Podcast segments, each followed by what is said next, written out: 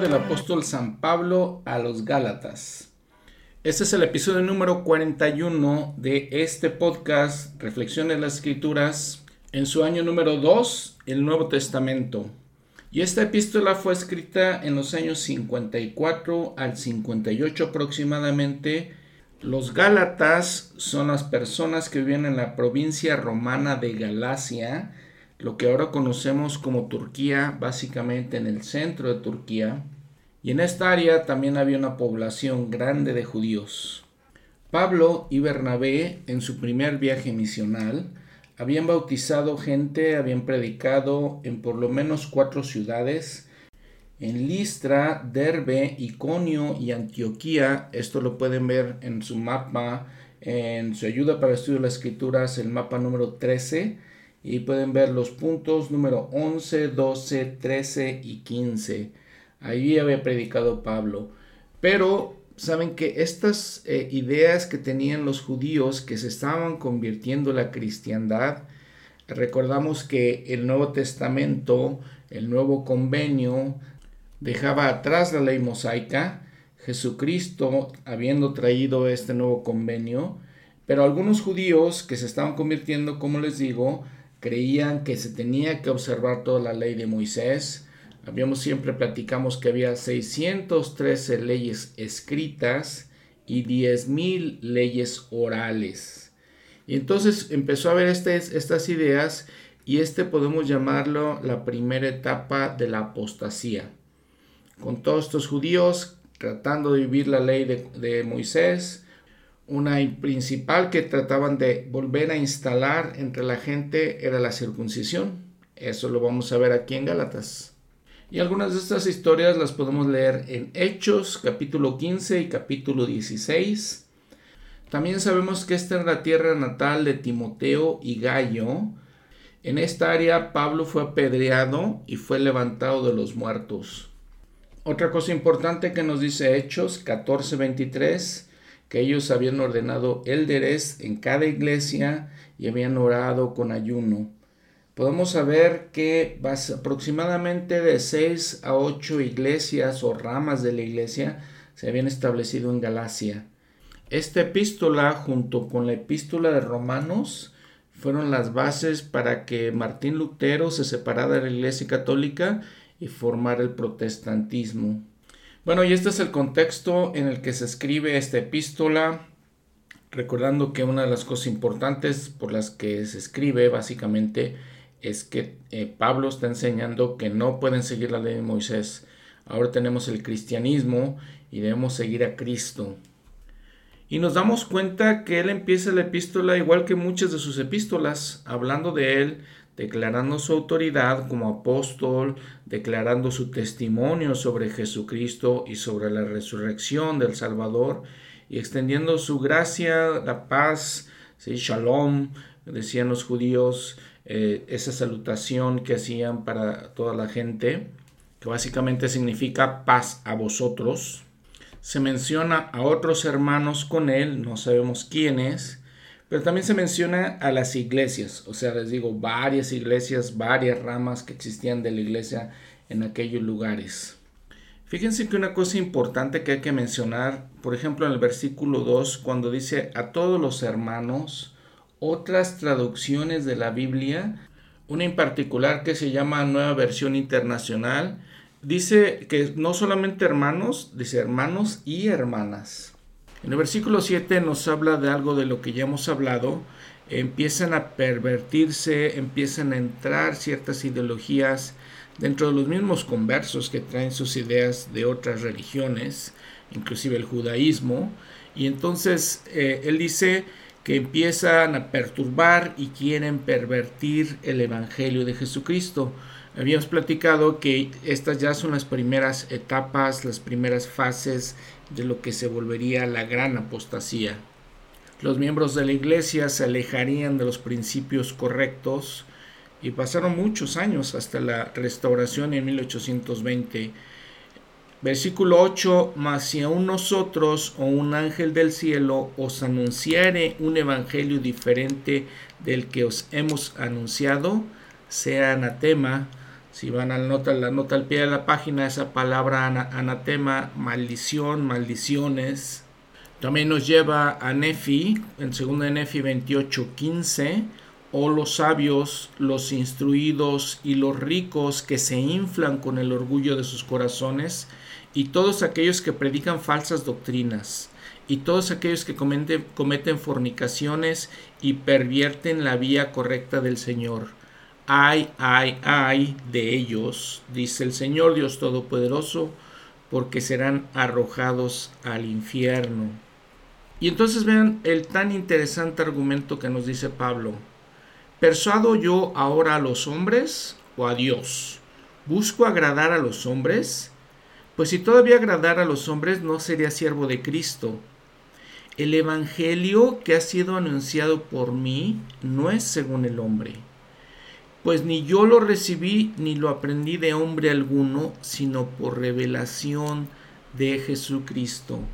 Hemos hablado de este principio tan esencial en la iglesia verdadera en el que nosotros tenemos que aprender la voluntad de Dios, la verdad de las cosas por nuestro propio testimonio, por la revelación que nosotros recibimos del Salvador, no por cosas de hombres, no ideas de los hombres, sino que son las ideas, los preceptos, los conceptos, las doctrinas que vienen directamente de Jesucristo, vienen directamente de Dios, básicamente. Y es más que interesante lo que sigue comentando Pablo. no le estoy hablando del judaísmo, porque si habláramos de judaísmo, yo les aventajo a muchos de ustedes, porque era muy celoso de las tradiciones de mis padres, pero cuando agradó a Dios, que me apartó desde el vientre de mi madre y me llamó por su gracia. Normalmente habla de la preordenación, desde el vientre de su madre ya estaba preparado para hacer, eh, tener este llamamiento. Aún así sabe que perseguía la iglesia y estaba equivocado en esas cosas.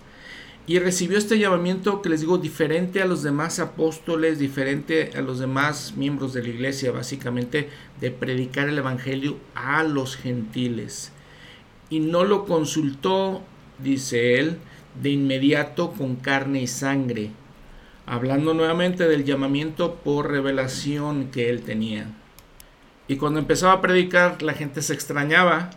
Versículo 23, y decían entre ellos, aquel que en otro tiempo nos perseguía, ahora predica la fe que en otro tiempo asolaba, y glorificaban a Dios en mí. Bueno, versículo 1, capítulo 2. 14 años después, habían pasado, él estaba predicando el Evangelio, imagínense, 14 años. Y volvió a Jerusalén juntamente con Bernabé y llevando también a Tito. Y subí otra vez, dice él, por revelación y expuse el Evangelio que predico entre los gentiles en privado a los que parecían ser personas importantes para no correr o haber corrido en vano.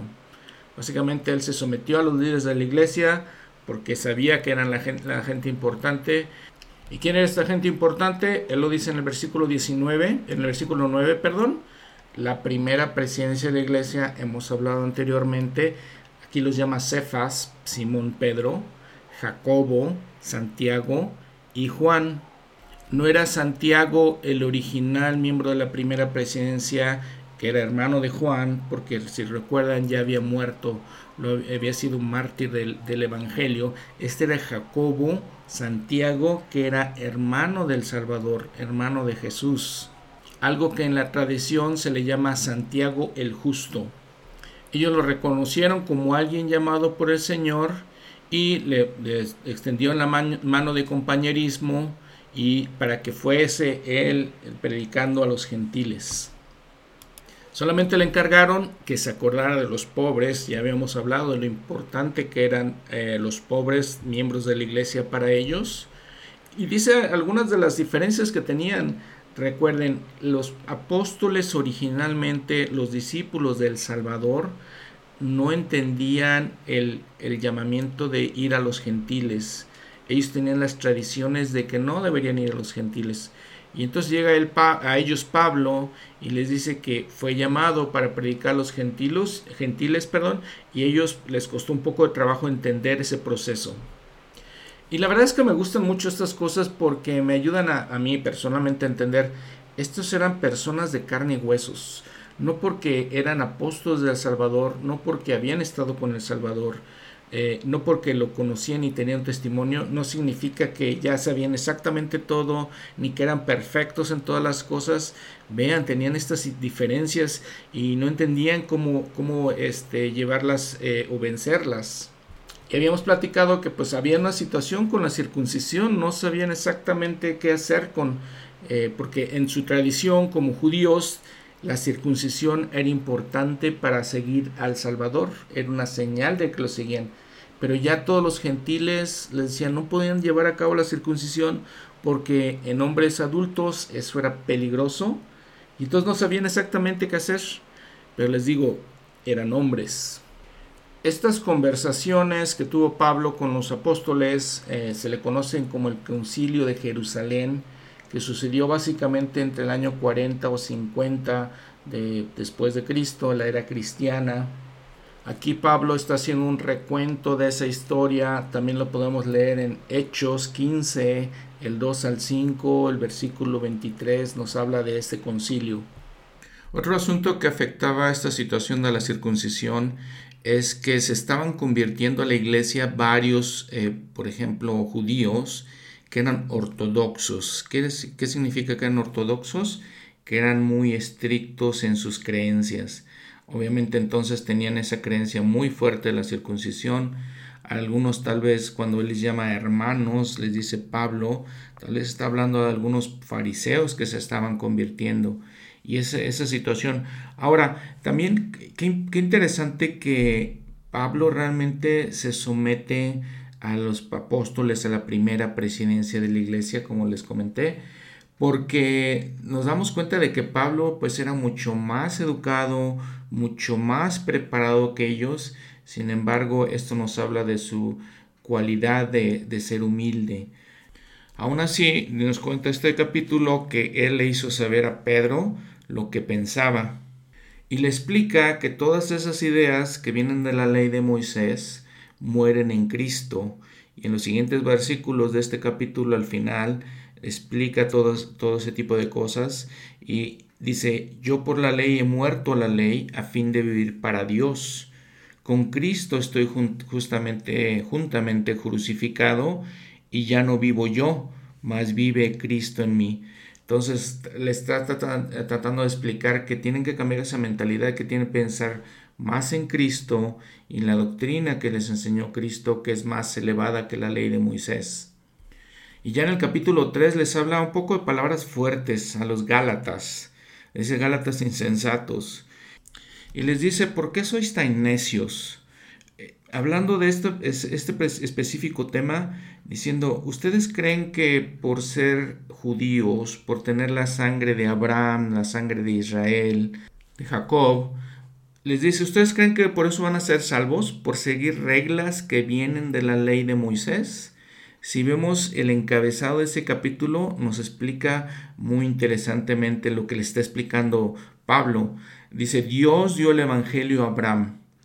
La ley de Moisés se añadió por causa de las transgresiones. La ley fue un ayo para llevar a Israel a Cristo. Ese era el propósito de la ley. Todos los que son de la fe y son bautizados en Cristo llegan a ser descendencia de Abraham. Otra vez les dice, a ver, no porque ustedes tienen la sangre de Abraham, crean que son descendencia de Abraham nada más porque sí. Tienen que cumplir la ley, tienen que venir a Cristo, eh, tienen que ser obedientes. Nuevamente, ¿tan necios sois? Habiendo comenzado por el Espíritu, ahora os perfeccionáis por la carne. Versículo 6 Sabed por tanto que los que son de fe, estos son hijos de Abraham. Y la escritura, previendo que Dios habría de justificar por la fe a los gentiles, anunció de antemano el Evangelio a Abraham, diciendo, en ti serán benditas todas las naciones. Entonces no podían discriminar a los gentiles porque no tenían la sangre de Abraham. Aquí le está explicando, todos son hijos de Abraham por la fe, si creen. Cuando alguien entra al Evangelio, cuando se convierte, cuando entra, se convierte en miembro de la iglesia, no importa su, su árbol genealógico, lo importante es que tenga la fe y guarde los mandamientos. Y les dice otra vez, no se justifiquen por la ley, no se justifiquen por la ley de Moisés, tienen que tener fe en Jesucristo. Dice, para que en Cristo, Jesús, la bendición de Abraham fuese sobre los gentiles, a fin de que por la fe recibiésemos la promesa del Espíritu. Ahora está hablando también que les, ya les dieron la promesa y todos reciben el Espíritu Santo y la promesa de que el Espíritu Santo los acompañe. Entonces les enseña el error que tenían, el error tener esas creencias.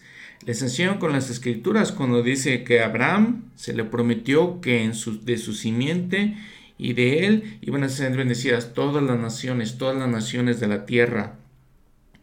Y luego les dice, todo esto que tenemos de la ley, la ley de Moisés, con las tantas eh, cientos y cientos de eh, específicas cosas de la ley, de esa ley, nada más, dice versículo 24, fue nuestro ayo para llevarnos a Cristo a fin de que fuésemos justificados por la fe. ¿Qué es un ayo? Ven ahí la nota al pie de la página. Es un pedagogo, director, supervisor de niños. El profeta José Smith agrega una palabra que cambia un poquito, nos ayuda a entender mejor, donde dice para llevarnos a Cristo, el Hijo, para llevarnos hasta Cristo, nuestro ayo hasta Cristo. Entonces, ese era el propósito de la ley. Les dice, tienen que tener fe, tienen que dejar esas tradiciones. Recordamos también que había miles de tradiciones alrededor de la ley y entonces tienen que dejar eso, ¿sí? Dice, pero ahora que ha venido la fe, ya no estamos bajo ayo, ya no estamos bajo esa ley, porque todos sois hijos de Dios por la fe en Cristo Jesús. Pues todos los que habéis sido bautizados en Cristo, de Cristo estáis revertidos. Ya no hay judío, ni griego, no hay esclavo, ni libre, no hay varón, ni mujer, porque todos vosotros sois uno en Cristo Jesús. Y, y si vosotros sois de Cristo, ciertamente descendientes de Abraham sois y herederos conforme a la promesa. Entonces, ¿qué es importante de todo esto? Le está diciendo nada de creerse más, vanagloriarse, ser orgullosos, soberbios, porque son de algún estatus especial. Dice, ya no hay nada de eso, ya no hay ninguna diferencia de género, ninguna diferencia de raza, ninguna diferencia en nación. Somos uno en Cristo Jesús. Y es lo que queremos lograr en la iglesia, ¿no creen? Queremos lograr en la iglesia que no haya este, clases sociales, que no haya tipos de educación, que no haya tipos de, eh, de ingresos, no haya diferencias en estas cosas, sino que seamos uno en Cristo Jesús. Y recuerden que esa es una de las características principales del pueblo de Dios y una de las características principales de Sión. Y para llegar a recibir a nuestro Salvador en la segunda venida, tenemos que estar preparados para esas cosas. Les digo, ah, muy, muy interesante, por ejemplo, entramos al templo y todos nos vestimos básicamente igual. Todos nos vestimos de blanco, todos nos vestimos con las mismas ropas y uno de los simbolismos es eso. No somos diferentes. Allí no hay clases sociales, no hay mejor un vestido que otro, ni una ropa mejor que otra, todos somos iguales. Esos son los simbolismos.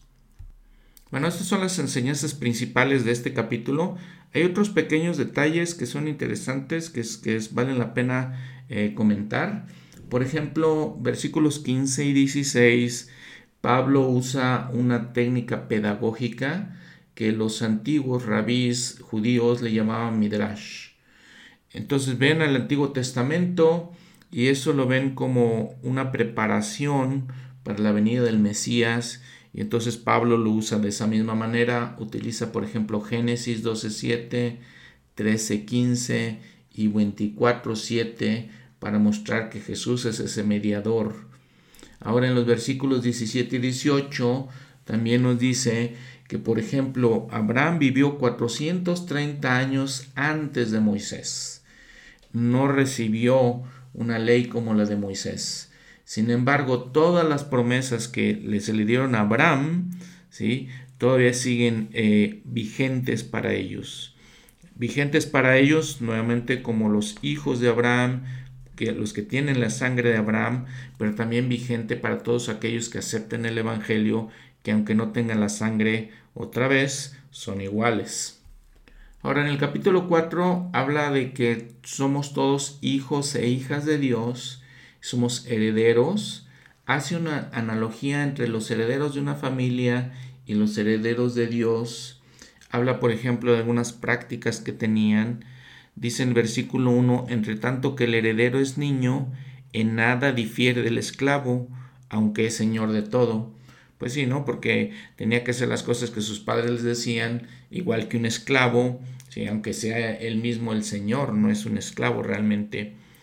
Dice en el versículo 2 eso, sino que está bajo tutores y mayordomos hasta el, hasta el tiempo señalado por el Padre.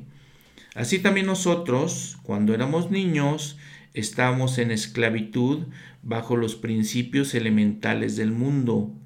Mas cuando vino el cumplimiento del tiempo, Dios envió a su Hijo, nacido de mujer y nacido bajo la ley, para que redimiese a los que estaban bajo la ley, a fin de que recibiésemos la adopción de hijos. Y por cuanto sois hijos, Dios envió a vuestros corazones el espíritu de su Hijo, el cual clama Abba Padre. Así que ya no eres más esclavo, sino hijo, y si hijo, también heredero de Dios por medio de Cristo.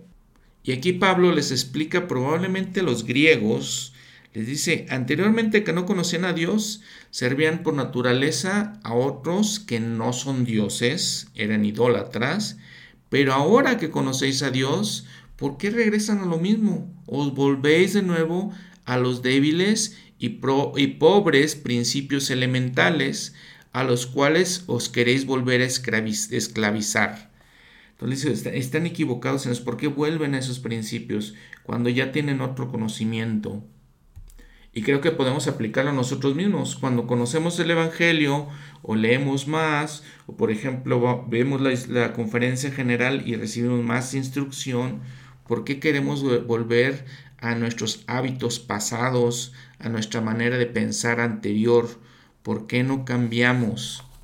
A continuación, Pablo les dice, he sufrido muchas cosas por vosotros, he trabajado por vosotros y les empieza a explicar todo eso, les empieza a hablar de esa situación que están enfrentando y se lamenta por momentos diciendo, híjole, es que no han entendido lo que les he explicado, no han entendido todo lo que he sufrido por vosotros para poderles enseñar. Y les ruega en el versículo 12, hermanos, os ruego, aseos como yo. Recuerden que lo que decíamos de las de diferentes traducciones de la Biblia, esa frase debería ser hermanos y hermanas, os ruego, que sigamos su ejemplo. Y entonces, continuando con este tipo de eh, técnica pedagógica del Midrash, de la interpretación de las escrituras, hace una analogía de Abraham, que tuvo dos hijos. Un hijo lo tuvo con Sara, Isaac, Recordamos que Sara ya estaba entrada en edad y no podía tener hijos. Entonces le dijo Sara a Abraham, toma mi sierva, Agar, para que puedas tener un hijo. Entonces Agar tuvo un hijo que se llama Ismael. Y entonces vemos la diferencia. Obviamente Sara era la libre, mientras Agar era básicamente esclava, era sierva de, de Sara. Y entonces dice, a veces queremos o quieren ustedes, les está explicando a ellos, que es ser como, como estas dos mujeres.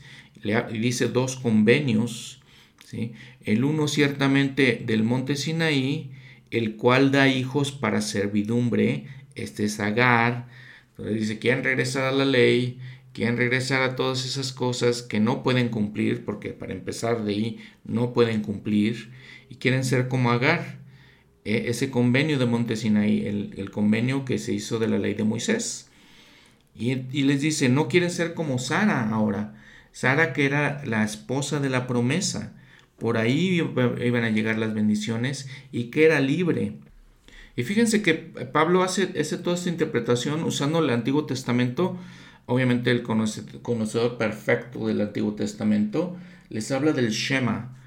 Shema era una parte del Antiguo Testamento que los judíos repetían mucho, Deuteronomio 6.4, que dice, escucha, oh Israel, Jehová nuestro Dios, Jehová uno es. Esa, esa frase, escucha, oh Israel, la utiliza en el versículo 21 para que escuchen, entiendan, ¿no? Y lo podemos, le digo, aplicar a nosotros mismos, ¿no? Reflexionar, a ver, escuchemos, entendamos. Luego en el versículo 27 otra vez utiliza el Antiguo Testamento. Y en el versículo 28 le recuerda, así que, hermanos, nosotros como Isaac somos hijos de la promesa. Entonces básicamente le está diciendo, hay que cumplir, hay que cumplir. Si nos creemos eh, tan especiales, tenemos que ser obedientes. Y en el capítulo 5 continúa con esa idea de Agar, que no era libre, y Sara, que sí era libre. Y nos dice que permanezcamos firmes con la libertad con que Cristo nos hizo libres, y no volváis otra vez a ser presos en el yugo de esclavitud.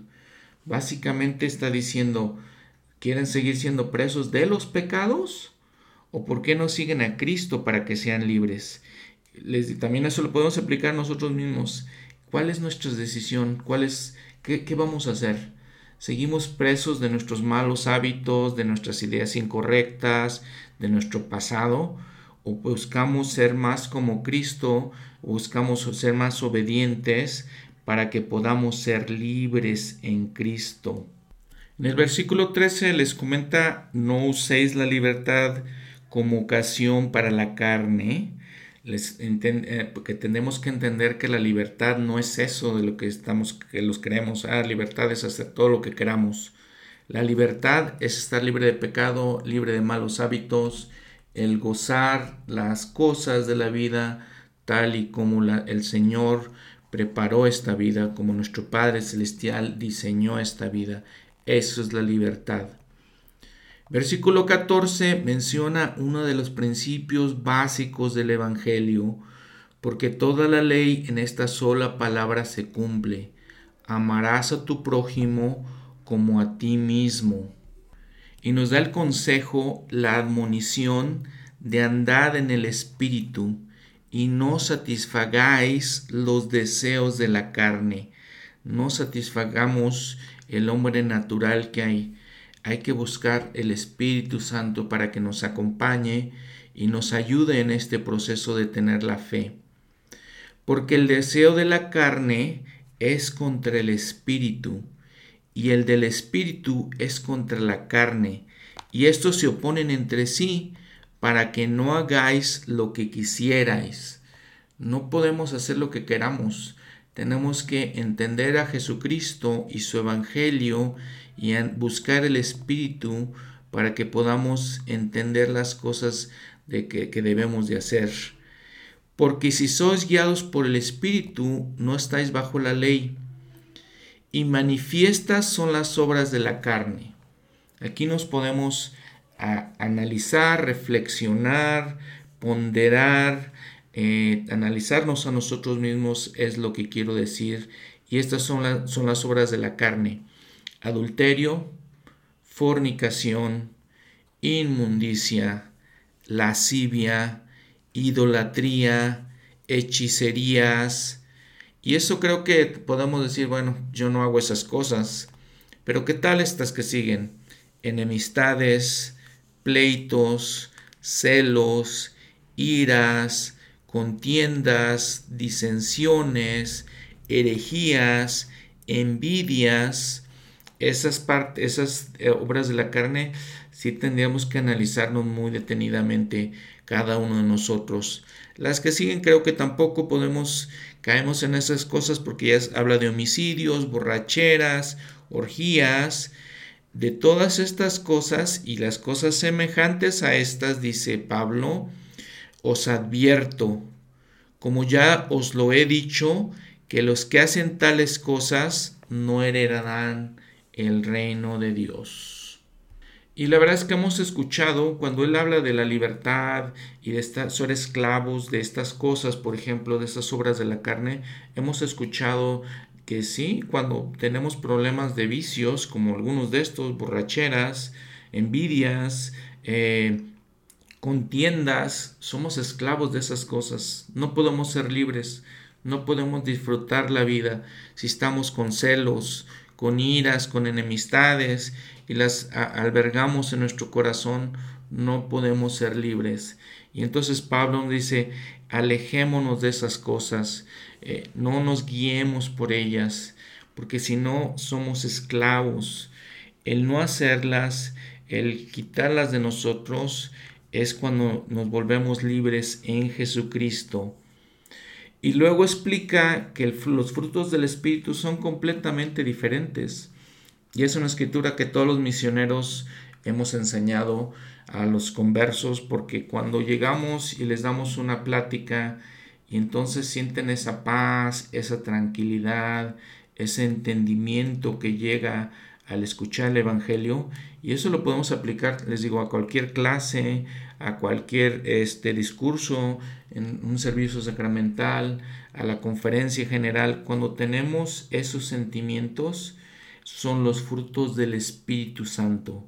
¿Cuáles son estos? Amor, gozo, paz, longanimidad, benignidad, bondad, fe, mansedumbre, templanza. Esos son los frutos del Espíritu. Si vivimos por el Espíritu, dice Pablo, andemos también por el Espíritu. No busquemos vanagloria, vanagloria, perdón, la vanagloria, irritándonos los unos a los otros, envidiándonos los unos a los otros. Evitemos esas cosas. Pero imagínense que en nuestra vida siempre tengamos esos sentimientos, paz, benignidad, bondad, amor, gozo, mansedumbre, templanza, todos esos frutos, eh, el gozo. ¿Quién no quiere tener gozo en su vida? ¿Quién no quiere tener la paz? ¿Quién no, quiere tener todas esas cosas? Eh, por ejemplo, si vemos la nota al pie de la página, la templanza es el dominio propio. Nos habla también de la palabra de sabiduría, nos habla obviamente de la ley de castidad, pero les comento nuevamente, ¿quién no quiere sentir eso? En un mensaje que, en la clase de sacerdocio que acabo de dar precisamente eh, este domingo pasado, cuando nos habla de cómo podemos obtener el gozo en la vida, el elder Christensen del Quórum de los 70 nos dice que el arrepentimiento es lo que nos trae gozo aunque al principio podemos pensar, oye, ese es contradictorio, ¿no? Porque el arrepentimiento pues, nos hace sentir mal, nos trae un sentimiento de culpa, un sentimiento tal vez de ansiedad, de angustia, pero si lo aplicamos de la manera correcta, esos sentimientos con el tiempo, cuando nos arrepentimos sinceramente, cambian, porque ese arrepentimiento nos trae a Cristo y somos sanados tanto espiritual como emocionalmente. Cristo nos sana y nos ayuda a cambiar, a que hay una transformación. Esa transformación invita al Espíritu Santo para que esté con nosotros, dice el Elder Christensen, y ese, ese Espíritu Santo es lo que nos trae gozo, como dice en estas palabras de Pablo. Si ustedes estuvieron en esa clase, esta última clase, creo que se pueden entender esto. Dice el, el L. Christensen, el gozo del que hablamos es un, don, es un don perdón, para los fieles, pero tiene precio. El gozo no es barato ni se otorga fácilmente, más bien se compra con la sangre preciosa de Jesucristo. Si realmente entendiéramos el valor del gozo verdadero y divino, no duraríamos en sacrificar cualquier posesión mundana ni en hacer los cambios necesarios en nuestra vida para recibirlo. El presidente Nelson ha enseñado, el arrepentimiento despeja el acceso al poder de la expiación de Jesucristo. Al escoger arrepentirnos, escogemos cambiar. Permitimos que el Señor nos transforme en la mejor versión de nosotros. Escogemos crecer espiritualmente y recibir gozo, el gozo de la redención en Él. Al escoger arrepentirnos, escogemos llegar a ser más semejantes a Jesucristo. Cierro la cita. Y una cita más de la Christensen. El arrepentimiento produce gozo porque prepara nuestro corazón para recibir la influencia del Espíritu Santo. Llenarse del Espíritu Santo significa llenarse de gozo y llenarse de gozo significa llenarse del Espíritu Santo. Cierro la cita. Y entonces el reto para nosotros, la reflexión. ¿Podemos vivir por el Espíritu? ¿Podemos hacer las obras del Espíritu contrario a las obras de la carne? Ahí está la recompensa, lo dice nuevamente. El gozo, la paz, la tranquilidad, la, la bondad, el amor. Andad en el Espíritu y no satisfagáis los deseos de la carne. Capítulo 6. Encabezado el capítulo, llevad las cargas los unos de los otros. Lo que sembréis, eso mismo segaréis. No os canséis de hacer el bien. Primer versículo, imagínense, siempre eh, Pablo está enseñando estas cosas y es muy importante que las entendamos porque hemos hablado de que llegan miembros de la iglesia tal vez que han cometido alguna falta y los criticamos, los condenamos, eh, nos volvemos en contra de ellos y tengo ejemplos muy cerca de mí eh, que me han expresado esas cosas de que no quieren regresar a la iglesia porque la gente los critica, porque se equivocaron de alguna manera y entonces ven los ojos de condenación. Pero ven aquí lo que dice Pablo. Hermanos, y siempre les comento, esos hermanos y hermanas, si alguno fuere sorprendido en alguna falta, si alguien cometió alguna falta, vosotros que sois espirituales, si nos consideramos una persona espiritual, restauradle con espíritu de mansedumbre, considerándote a ti mismo, no sea que tú también seas tentado. Entonces, si somos espirituales, tenemos que ayudar a estos hermanos y hermanas que cometen faltas porque tal vez nosotros vayamos a cometer las mismas faltas. No podemos condenarlos, no podemos mirarlos con desprecio, no podemos alejarlos, alejarlos de la iglesia. Cualquier cosa que ellos tengan que hacer, tienen que resolverla con el obispo y el obispo tendrá que decirles qué tienen que hacer. Para nosotros, ¿qué tenemos que hacer? Otra vez, si nos consideramos fieles y espirituales, que es lo que entiendo yo en este versículo, tenemos que restaurarlos con mansedumbre, un espíritu de mansedumbre. Imagínense qué mal que los condenemos sin siquiera saber todas las circunstancias, sin siquiera entender. Recordamos otra vez el último mensaje del profeta mismo, del presidente Nelson. No necesita una persona que comete alguna falta que nosotros le agreguemos más la carga ya la tiene, nosotros le, a veces le agregamos más cargas a esa persona, ya sea faltas a la ley de castidad, faltas a la palabra de sabiduría, otro tipo de faltas, un misionero, dice el presidente Nelson, que tiene que regresar a su casa antes de tiempo, ya tienen la carga, no, no les aumentemos la carga. Lo dijo el profeta, lo dice aquí el apóstol Pablo. Versículo 2.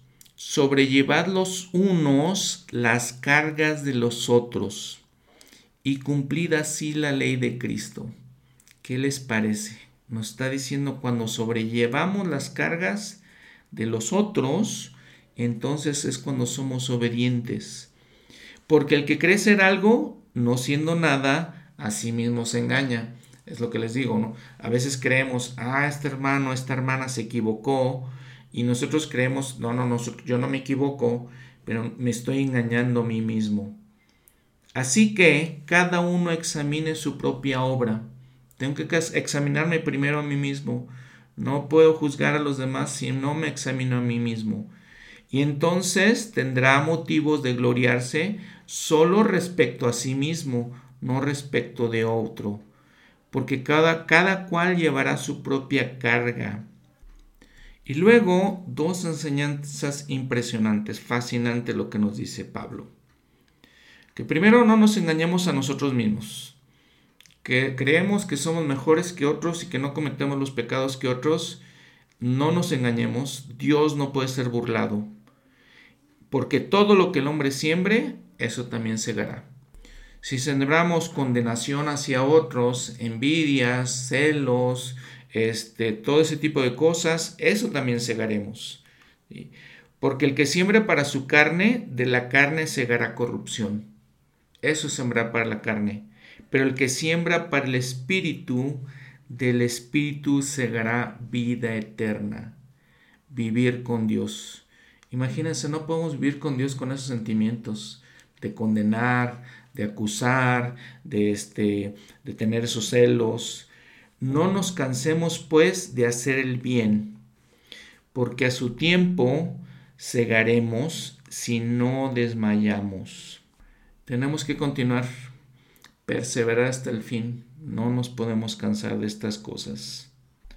Y en el versículo 11, claro que tenemos que estar de acuerdo con lo que dice Pablo. Mirad con cuán grandes letras os he escrito de mi propia mano. ¿Sí? Grandes enseñanzas que nos da en esta epístola a los Gálatas, especiales.